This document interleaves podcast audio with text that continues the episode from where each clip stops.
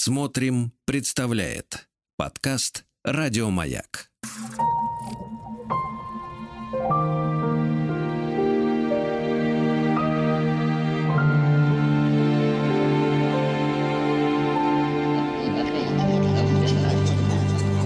Объектив 22. Объектив 22 – это исключительно субъективный взгляд на кинематограф, но с опорой на исторические события. Сегодняшний выпуск, сегодняшняя серия не исключение. Я Евгений Стаховский. Доброго вечера, если хотите. Ну, или лучше сказать, вечером как-то говорили предки-то, не скучного, да, и, может быть, культурно насыщенного, принес вам очередную порцию фильмов, которые, ну, можно пересмотреть на этой неделе, может быть, прямо сегодня или завтра, может быть, что-то для себя вспомнить или отметить, записать на будущее. Ну, и на календаре у меня, чтобы давайте уже как начинать, без лишних слов, 28 февраля, ну, то есть последние февраля, Прошерстив календарь, решил я зацепиться вот за что. 28 февраля 1800 1974 года. Одно из самых длинных дел, когда-либо случившихся в английском суде, заканчивается тем, что обвиняемый признан виновным в даче ложных показаний за попытку выдать себя за наследника баронета Тичборна. Конечно, здесь можно было бы пуститься в пространные исторические размышления по поводу того, кто такой э, Тичборн, что это за дело такое было, почему-то все это происходило, но я думаю, что вот давайте я крючок свой любимый здесь подвешу, а вы найдете возможность, если будет интерес, почитать об этом отдельно. Э, материалов очень много, очень длинное и запутанное дело, но если я сейчас начну о нем рассказывать, мы совершенно не успеем посмотреть никакое кино. А, как сами понимаете, я бы хотел сегодня обратиться к кино про вот такие подмены, да, кино про самозванцев, кино про людей, которые выдают себя за других людей. Но вот здесь, кстати, есть некоторые затруднения, потому что есть разные моменты, когда люди выдают себя за других людей. Я решил сосредоточиться именно на самозванцах. То есть это не просто кино про переодевание, когда человек создает какой-то новый образ. Ну, например, как в фильме «Тутси», да, с Дастином Хоффманом, где он э, примеряет на себя наряд женщины, но это не какая-то конкретная женщина, да, это не какой-то конкретный герой, это просто просто, просто история с переодеванием, да. А здесь важно, что человек выдает себя за реального какого-то другого человека. То есть и это фильмы, о которых я сегодня буду говорить, фильмы не про двойников, которых э, нанимают специально для того, чтобы они играли роль какого-то другого человека, ну, например, какого-нибудь политика там, или, не знаю, императора, царя, какой-то персоны или звезды, бог его знает. Как, например, ну, я не знаю, южнокорейский есть прекрасный фильм «Маскарад», 2012 что ли года. Вот э, там такая история. Ну, первое, что вспомнилось.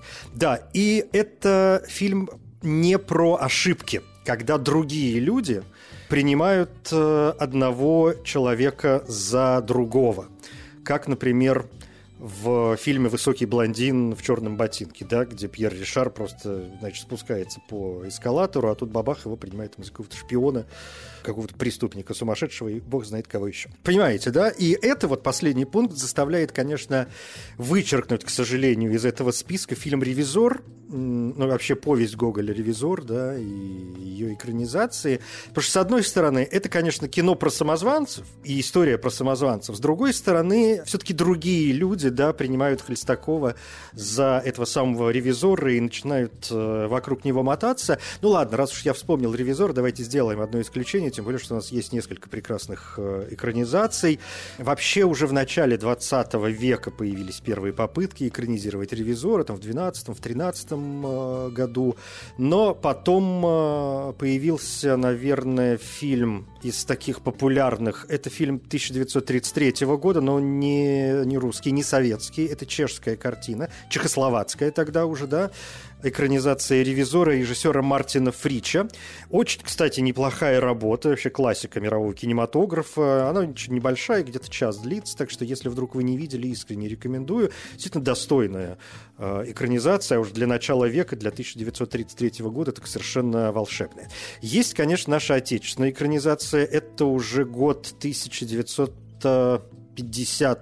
1952 знаменитейшая картина, где Владимир Петров да, ее поставил, где Хлестакова играет Игорь Горбачев, а Антон Антоновича, сквозник Дмухановского, то есть Городничего, играет Юрий Толубиев.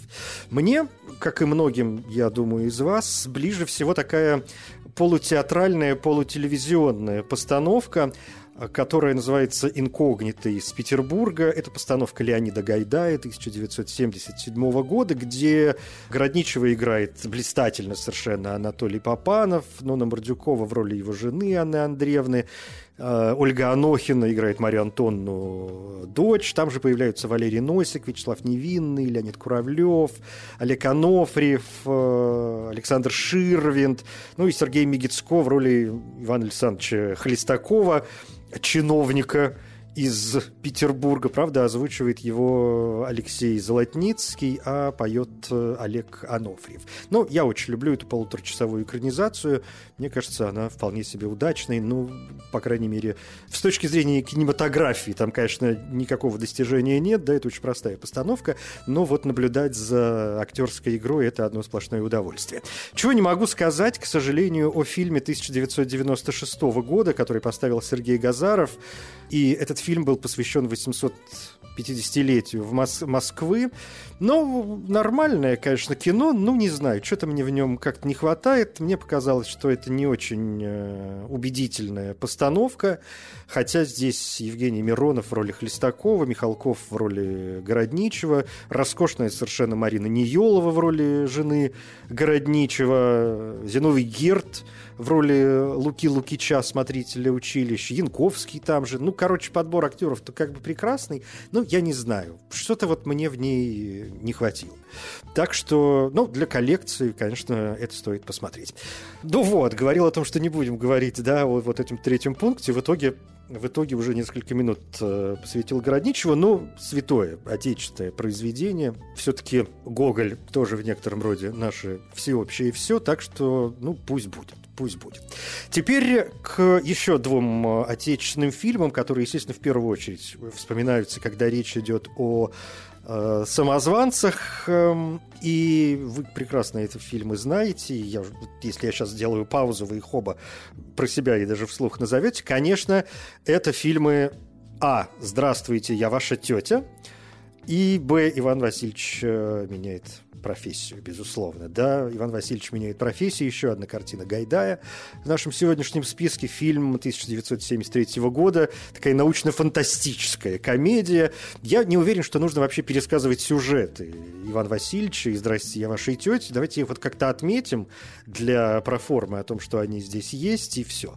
Но если вдруг, но вдруг вот я сейчас пишу эту программу да, для эфира «Маяка», вдруг, я не знаю, пройдет 250 лет, и кто-то это выкопает из каких-то архивов, и совершенно забудется фильм под названием «Иван Васильевич меняет профессию» по каким-то причинам и захочет его посмотреть, но не очень будет понимать, о чем там речь, окей, в двух словах я скажу, что если уж мы говорим о самозванцах, то управдом Иван Васильевич Бунша вместе с вором-рецидивистом Жоржем Милославским попадают в прошлое, в 16 век, во время Ивана Васильевича Грозного, где управдом, э, как две капли воды, они похожи с Грозным, их играет один тот же человек, естественно, Юрий Яковлев, и он начинает выдавать себя за Ивана Грозного. Ну, а «Здрасте, я ваша тетя» — это экранизация пьесы Брэндона Томаса «Тетушка Чарли», или тетушка Чарли ее иногда называют. Э, сюжет построен на том, как э, безработный Бэпс, его играет Александр Калягин, э, его преследует полиция после того, как он там, видимо, совершил какое-то очередное преступление, это вообще совершенно неважно. Они пытаются его арестовать за, бродяж... за бродяжничество, точно. И он забегает в богатый дом, встречает там Чарли, и Джеки, он пытается загримироваться, да, переодеться в женщину, и это неудачное, ну, не слишком удачное переодевание. Чарли и Джеки наталкивает на мысль, чтобы, значит, герой Калягина выдал себя за тетушку Чарли, которая должна приехать из э, Бразилии, Донна Роза д'Альвадорес, тетушка-миллионерша. А Чарли и Джеки хотят, чтобы, значит, Бэбс в роли тетушки, во-первых, соблазнил судью Кригса, его играет Армен Джигарханян, А во-вторых, э, ну, чтобы судья дал его племянницам и Бетти разрешение выйти замуж, соответственно, за Чарли Джеки, а он как-то этому противится. Ну и вообще, как-то в этом смысле Калягин и себя должен спасти, и там много всяких разных еще поворотов. Все вы их прекрасно помните. Все, галочку поставили, э, идем дальше.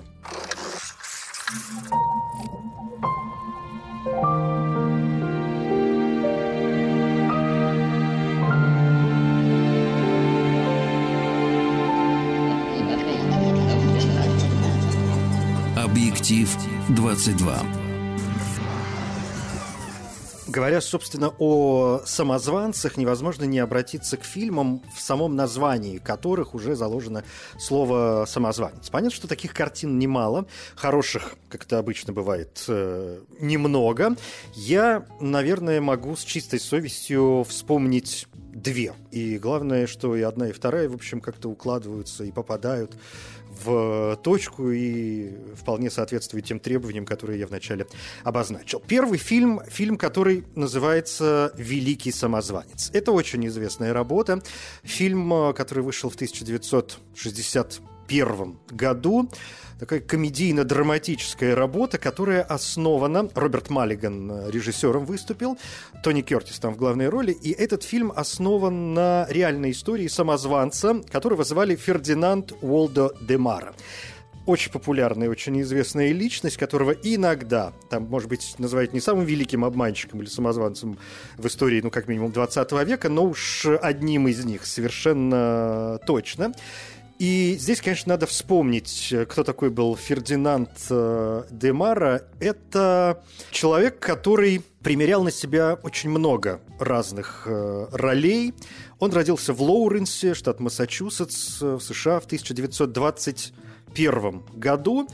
И уже в таком юном, в подростковом возрасте он э, начал пытаться выдавать себя за других э, людей. Ну, например, когда там, у него семьи наступило тяжелое финансовое положение, Демаре было 16 лет, и он сбежал из дома, чтобы присоединиться к монахам-тропистам. А через два года ему сказали, что как бы он не очень подходит для того, чтобы быть тропистом, и отправили его в приют братьев Милосердия неподалеку от Монреаля в Канаде. Потом его перевели в приют для мальчиков э, в Массачусетсе.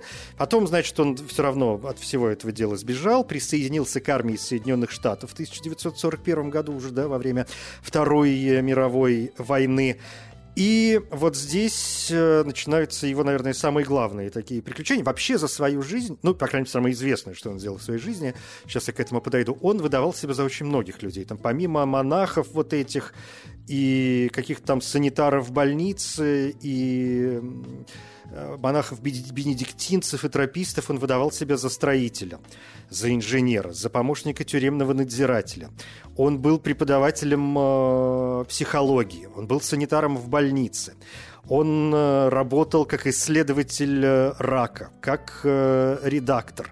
Ну, короче, как это все ему удавалось, это, конечно, нечто потрясающее. Когда он присоединился к военно-морскому флоту США, он, значит, прошел обучение некоторое и стал санитаром госпиталя, но он не достиг каких-то больших успехов, и он инсценировал свое самоубийство. И вот здесь он что делает? Он заимствует э, имя другого человека – Роберта Линтона Френча и становится религиозным психологом. Он э, приезжает в аббатство Нью-Суабико, бенедиктинский монастырь в Арканзасе, как потенциальный новообращенный католик. Но его обман э, раску, рас, как это говорят, раскусывают, обвиняют его в подделке документов. Он отрицал все обвинения, но в итоге оставил монастырь, отправился в Чикаго, потом разные в другие места – тем не менее, как доктор Френч, э, он подал заявки на различные вакансии и в итоге был нанят как преподаватель психологии в колледже Геннон в Эри, штат э, Пенсильвания. Он преподавал и в других местах, но вот э, самое известное, давайте уже об этом скажем.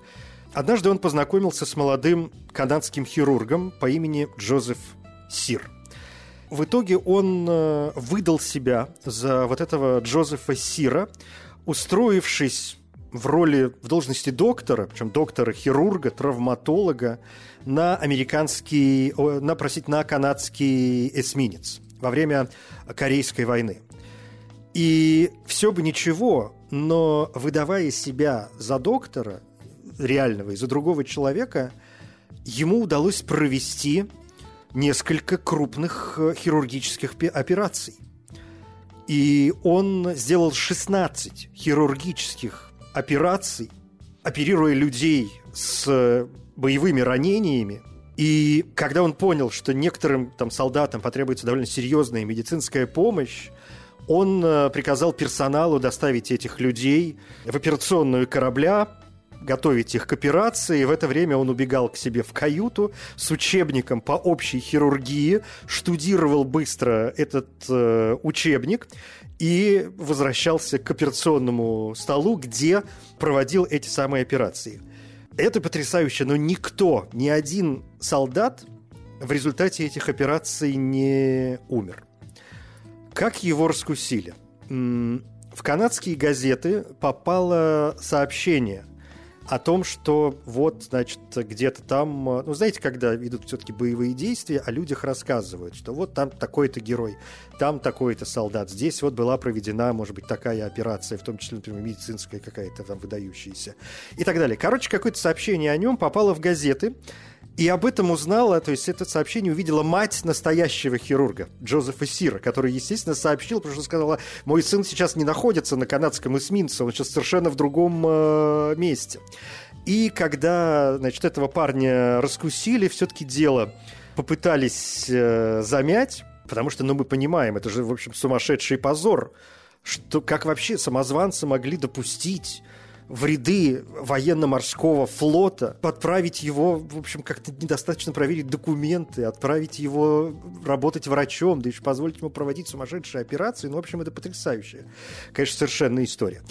И вот э, события жизни, история жизни этого человека легли в основу фильма «Великий самозванец» 1961 э, года. И фильм начинается с того, что героя нашего арестовывает береговая охрана на острове в Новой Англии.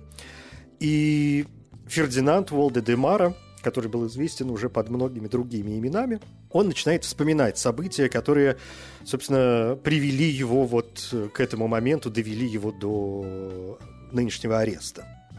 В том числе фильм, конечно, акцентирует внимание вот на этом эпизоде, когда он служил врачом э, на эсминце, и да, там он делает какие-то операции, он лечит зубы капитану корабля. Ну, в общем, потрясающе. Я не могу сказать, что это прям супер великий фильм, но он очень интригующий, он очень захватывающий. Игра Тони Кертиса, конечно, заслуживает, как всегда, особого внимания. Так что, если вдруг не смотрели «Великого самозванца», обратите на него внимание. И здесь, я понимаю, многие из вас сразу, давайте скажем про этот фильм, вспомнили картину «Поймай меня, если сможешь». А тоже биографическая, комедийно-драматическая картина. Это уже 2002 год, и это Стивен Спилберг, Леонардо Ди Каприо и Том Хэнкс в главных э, ролях. Киноверсия одноименной книги Абигнейла, Фрэнка Абигнейла, который утверждал, что до своего 19-летия успешно совершал аферы на миллионы долларов, когда выдавал себя за сотрудника, в том числе Pan American World Airways э, пилота. Потом он выдавал себя за врача, за прокурора округа Луизиана. Ну, в общем, некоторые рассказы его подвергаются сомнению, да, их правдивость, но некоторые, конечно, подтверждены. Прекрасный совершенно фильм. Так что вот великий самозванец и поймай меня, если сможешь.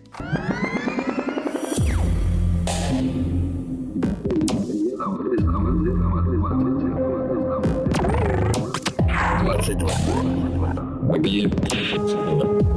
Объект 22.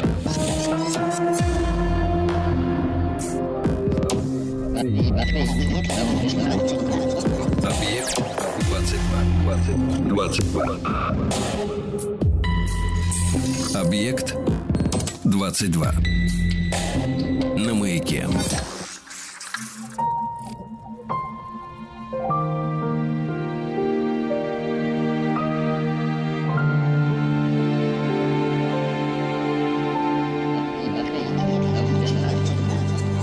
Объектив 22. Субъективный взгляд на кинематограф с опорой на исторические события. Сегодня 28 февраля, и в этот день, в 1874 году, одно из самых длинных дел, когда-либо случившихся в английском суде, заканчивается тем, что обвиняемый признан виновным в даче ложных показаний за попытку выдать себя за наследника баронета Тичборна. Сегодня я предлагаю вам вспомнить некоторые фильмы о самозванцах, а в первую очередь о людях, которые выдавали себя за реальных других людей. Они просто там как-то переодевались и занимались бог знает чем. Но давайте продолжим. Я вот закончил на том, что вспомнил два фильма, в которых, собственно, в названии присутствует слово «самозванец». А, один из них э, мы уже вспомнили, «Великий самозванец» 61 года. Вторая картина называется, собственно, «Самозванец» обычным таким вот э, словом. И это фильм уже 2012 года. Он отличается, может быть, от многих других картин, которые я буду сегодня вспоминать, тем, что это картина в целом э, документальная. Это британо-американская работа Барта Лейтона, и этот фильм рассказывает о Фредерике Бурдене – французском серийном самозванце, которого называли еще и хамелеоном, он довольно рано начал э, тоже выдавать себя за разных других людей. У него была масса фальшивых э, личностей. Ну вот еще в детстве, например, он звонил в полицию и говорил, что он пропавший ребенок, его пытали, там как-то его истязали, но он вот сумел, сумел вырваться, и вот теперь он готов там дать какие-то показания. И действительно, в конце концов, Фредерик Бурден прославился вот на этой именно стезе, когда он выдавал себя за ребенка, хотя он сам утверждал, что за всю свою жизнь выдал себя не менее чем за пять сотен ложных э, личностей, и трое из них точно были совершенно однозначно пропавшими без вести подростками. Но вот фильм «Самозванец» основан на главном деле 1997 года. Речь идет о подростке, которого звали Николас э, Баркли, американский мальчик, который пропал в Техасе в июне 1994 года. Он так и не вернулся домой после игры в баскетбол с друзьями, и с тех пор мы, в общем, так ничего о нем и не знаем, к сожалению.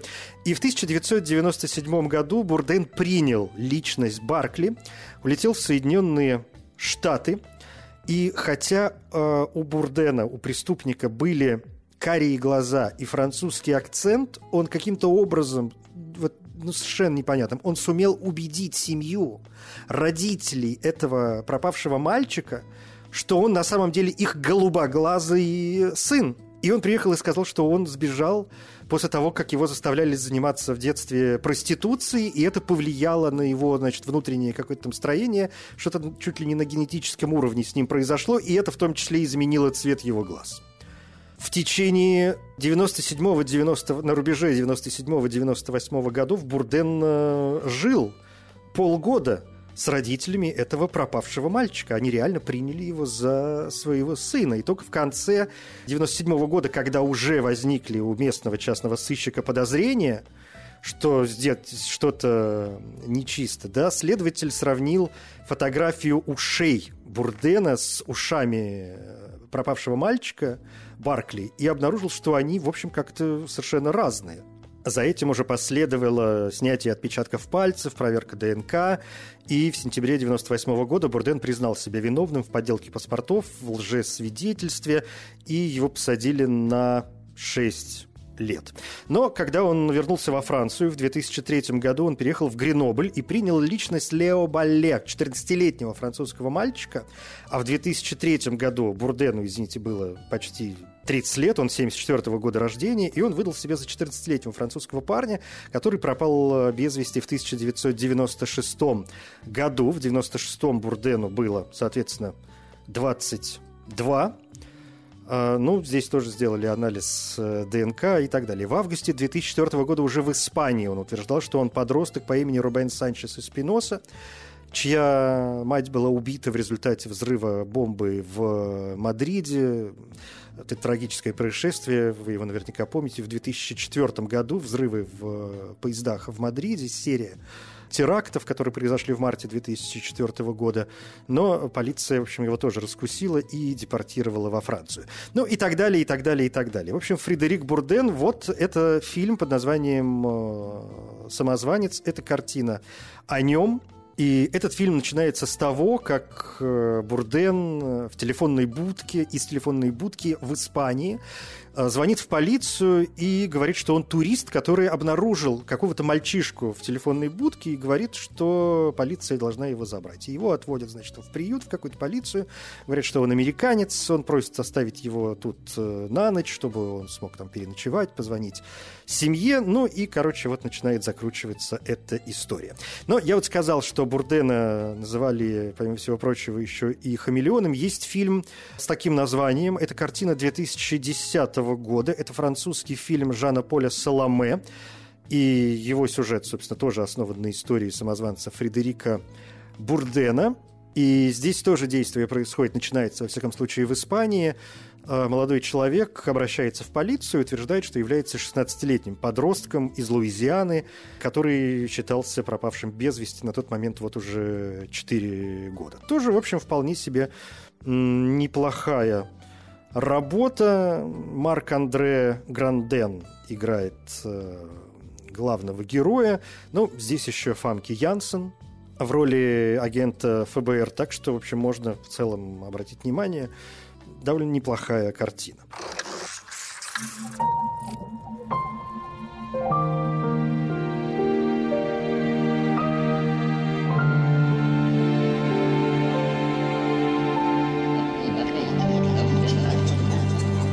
Объектив 22. Если продолжить тему множественных перевоплощений, я с удовольствием вспомню фильм «Забирая жизни». Он немножечко, конечно, в стороне, но, тем не менее, мне кажется, он подходит э, под сегодняшнюю тему. Это триллер 2004 года режиссера э, диджея Каруза. Анджелина Джоли в главную роль играет в этом фильме, и Итан Хоу, конечно, появляется.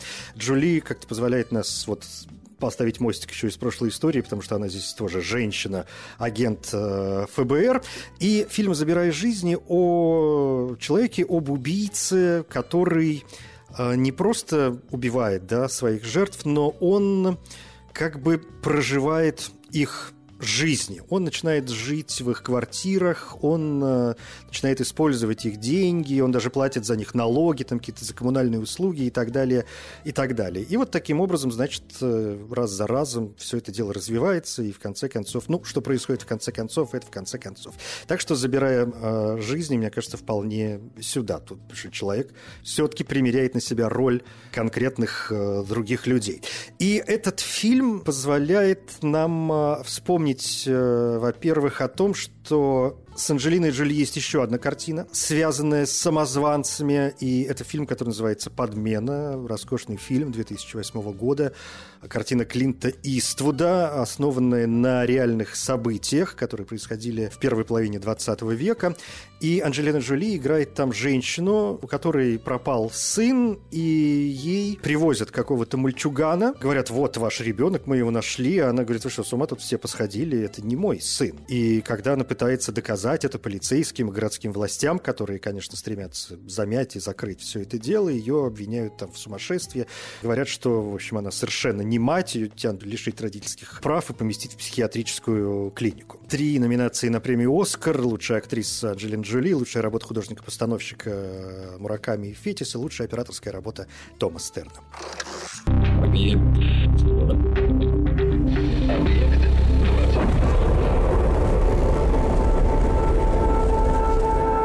Объект 22. На маяке.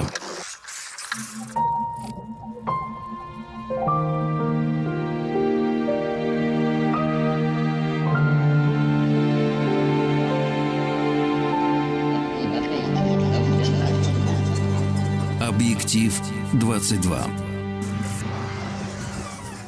Под занавес еще несколько картин о самозванцах и, конечно, несколько моих самых любимых работ. Например, я абсолютно обожаю фильм «Талантливый мистер Рипли» по мотивам одноименного романа Патриции Хайсмит. Это фильм, который сделал Энтони Мингела в 1999 году. Главная роль у Мэтта Деймона.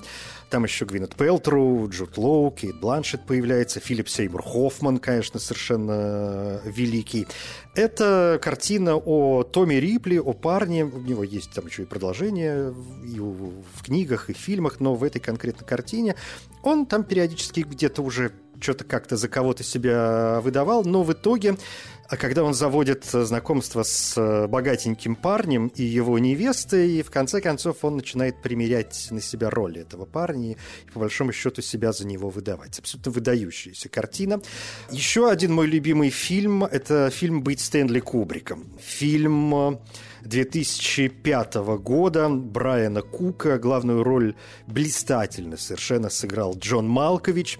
Это конец 20 века, Лондон, и там есть, там живет человек, которого играет, собственно, Джон Малкович, такой нищий чувак, авантюрист, который выдает себя за великого режиссера Стэнли Кубрика, который в то время как раз занимался своей последней работой, фильмом э, «Широко закрытыми глазами».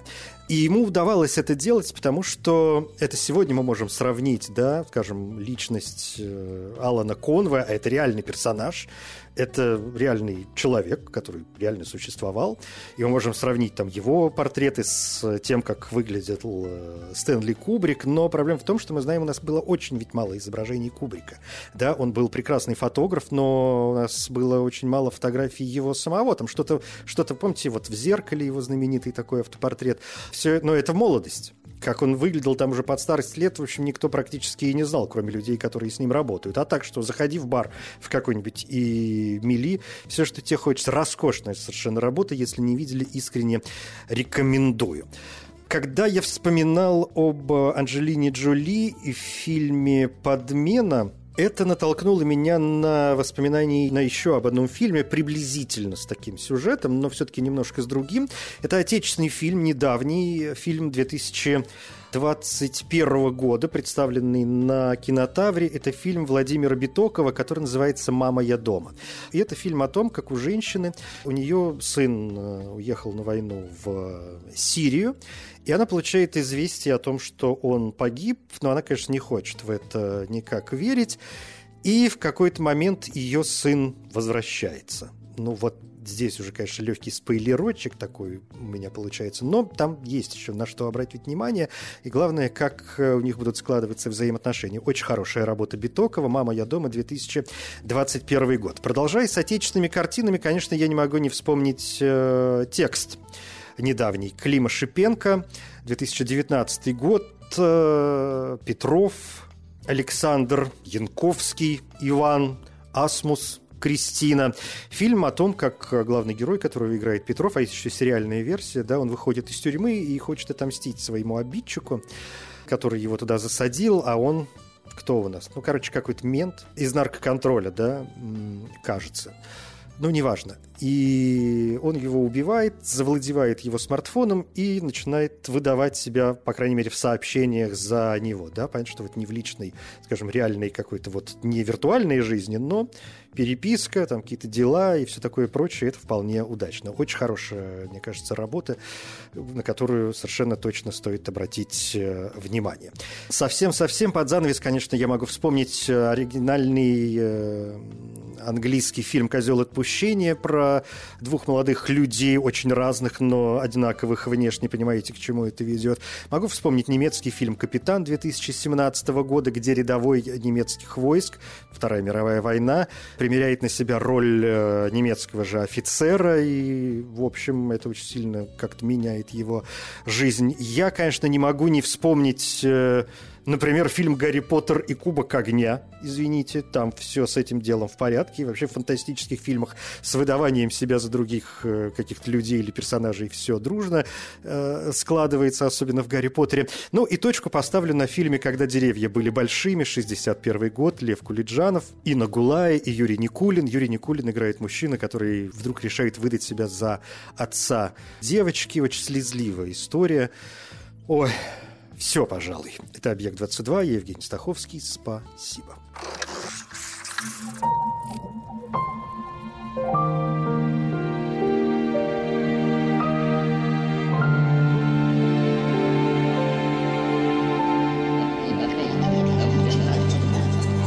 Объектив 22. Еще больше подкастов «Маяка» насмотрим.